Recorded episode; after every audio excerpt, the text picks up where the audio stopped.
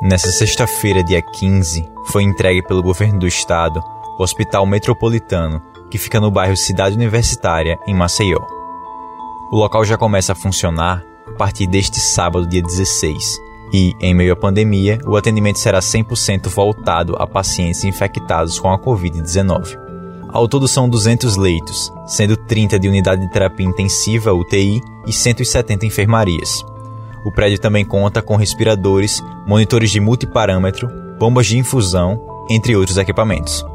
E, em Arapiraca, o Hospital Regional Nossa Senhora do Bom Conselho ampliou a capacidade para o tratamento da doença, aumentando em 10 os leitos de UTI e em 18 os de internação clínica.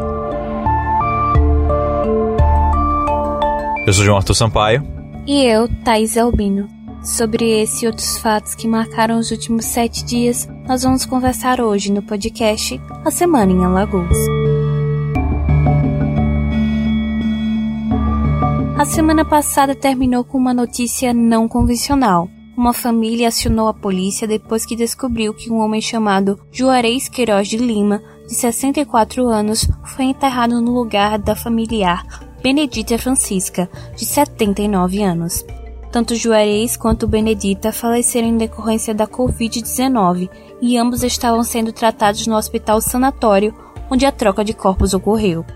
O suposto enterro de Benedita aconteceu com o um caixão fechado na última sexta-feira, dia 8. Mas, no dia seguinte, os familiares foram informados da troca pelo hospital, que depois divulgaria uma nota à imprensa lamentando o ocorrido e afirmando que todas as formalidades exigidas foram cumpridas.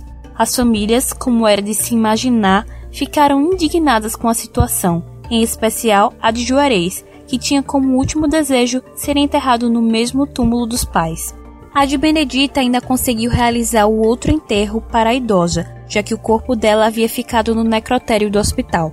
Porém, por conta da pandemia, a promotora e coordenadora do Núcleo de Defesa dos Direitos Humanos do Ministério Público do Estado de Alagoas, Marluce Falcão, divulgou um vídeo afirmando que não será possível fazer a exumação de corpos enterrados com a identificação incorreta. Mesmo assim, os filhos de Juarez ainda tentam reverter a situação e, segundo contaram em entrevista à Gazeta Web, contrataram advogados para ir buscar na justiça o direito de enterrar o pai. Bom, como mencionamos na abertura desse podcast, o Hospital Metropolitano foi entregue e na coletiva de inauguração, o prefeito de Maceió, Rui Palmeira, ressaltou a importância do isolamento social em meio a um aumento significativo no número de mortes pelo novo coronavírus. Somente ontem, nos cemitérios é, públicos de Maceió, presidente Timés, foram 13 enterros de pessoas ou com Covid confirmado ou com suspeita.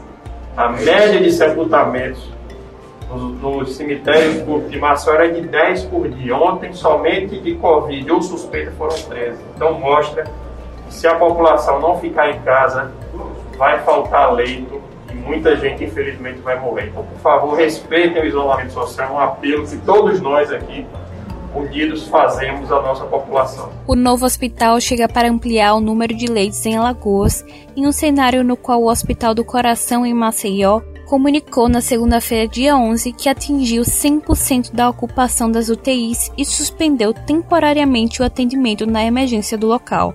E a taxa de ocupação do total de leitos exclusivos do estado chegou a 70% na rede pública. E nessa semana faleceram três profissionais de saúde em Alagoas em decorrência da Covid-19. Uma foi a médica pediatra Eliane Machado, que era diretora administrativa da clínica Pediatria 24 Horas, e as outras duas foram as técnicas em enfermagem Alaine Nascimento e em laboratório Jocelina Silva Santos. Além disso, o ex-secretário de Estado do Gabinete Civil, Carlos Mendonça, também morreu por conta do novo coronavírus aos 82 anos.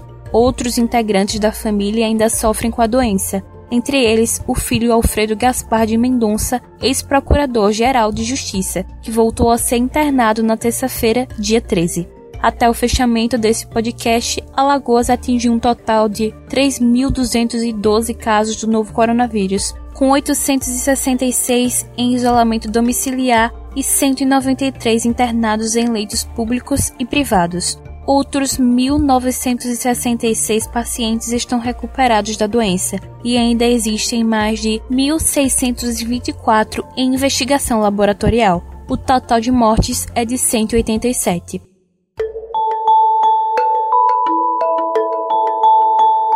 E teve mais nesta semana em Alagoas. A Polícia Civil está colhendo materiais divulgados nas redes sociais para identificar os autores de notícias falsas que circularam em Alagoas sobre a médica infectologista Sara Della Bianca.